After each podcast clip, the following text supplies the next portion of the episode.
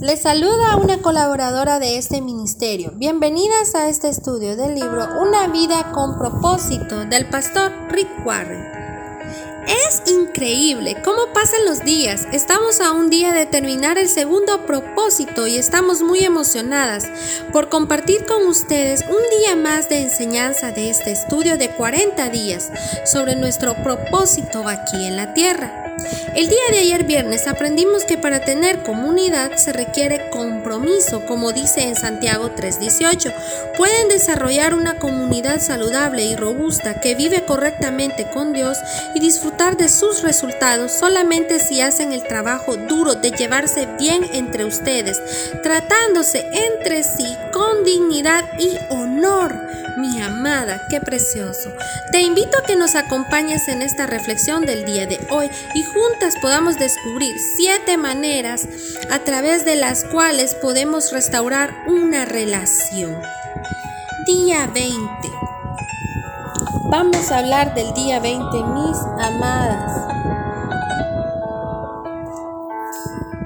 Siempre vale la pena restaurar relaciones y que nos esforcemos en mantener en mantenerlas en lugar de descartarlas.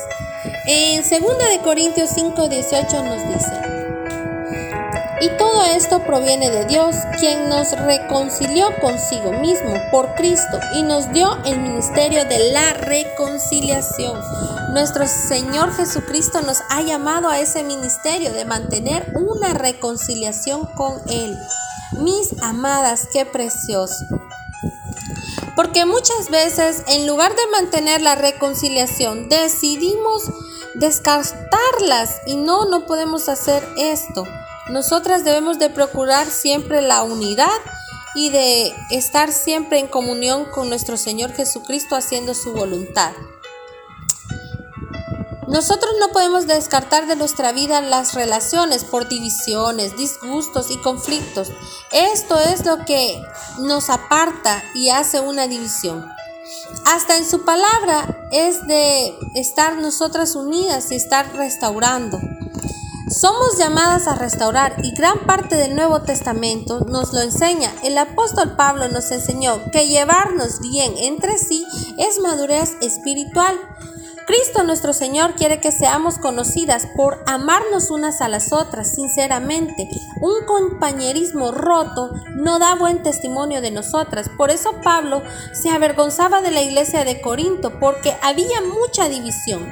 Por eso escribió, Digo esto para que les dé vergüenza. ¿Acaso no hay alguien entre vosotros que sea lo bastante sabio para juzgarlas en un pleito entre creyentes? Él no podía creer, mis amadas, que no hubiera siquiera alguien, una persona con mucha madurez para hacerlo y resolver un conflicto en total paz en la iglesia. Y en la misma carta les pidió paz y unidad. Si quieres que te conozcan como un buen cristiano o una buena cristiana, tienes que ser un pacificador y aprender a pedir perdón aunque no sea tu culpa. Y de igual manera aprender a perdonar.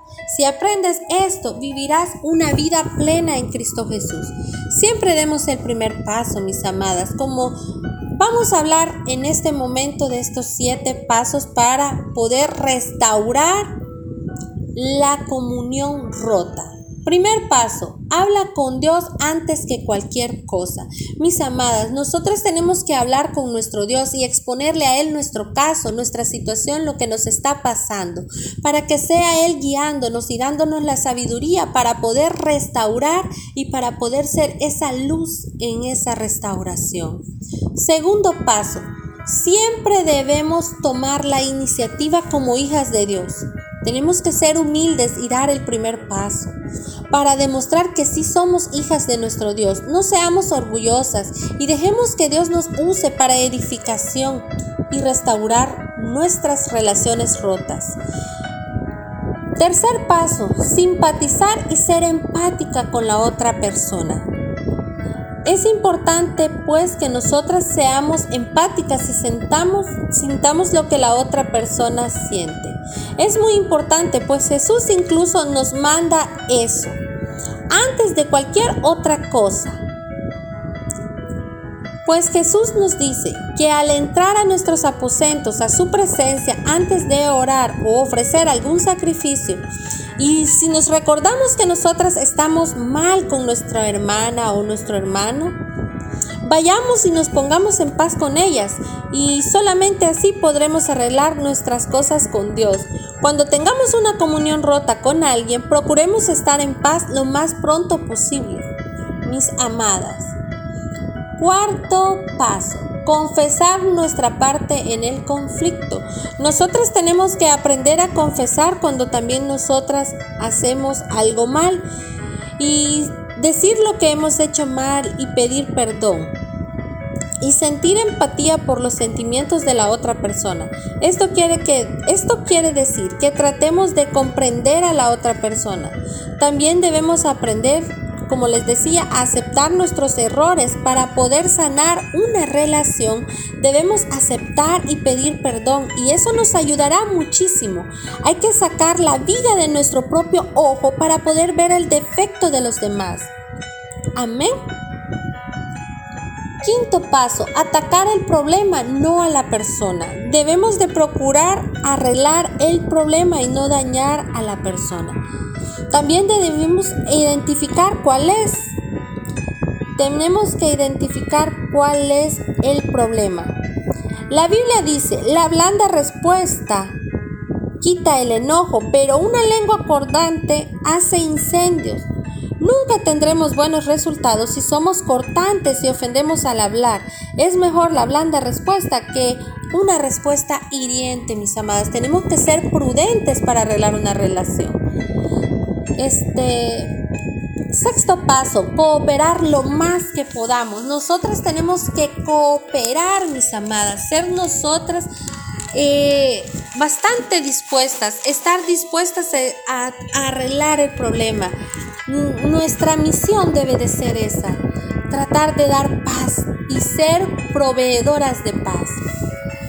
Nosotras debemos de, ser eso, mis amadas, llevarnos bien con otras y respetarnos entre sí. También es muy importante enfatizarnos en la relación y arreglar nuestra relación. Amén. Porque el séptimo paso nos lleva a eso.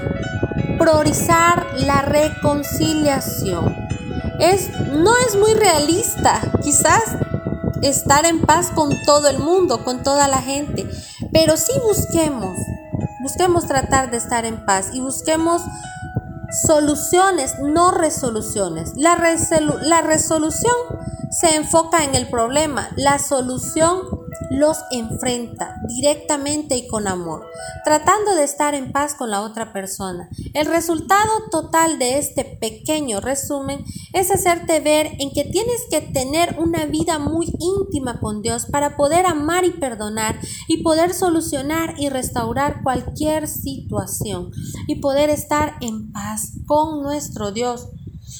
Contémosle a Él toda nuestra situación él sabrá escucharnos y guiarnos para dar una muy buena solución a esa restauración.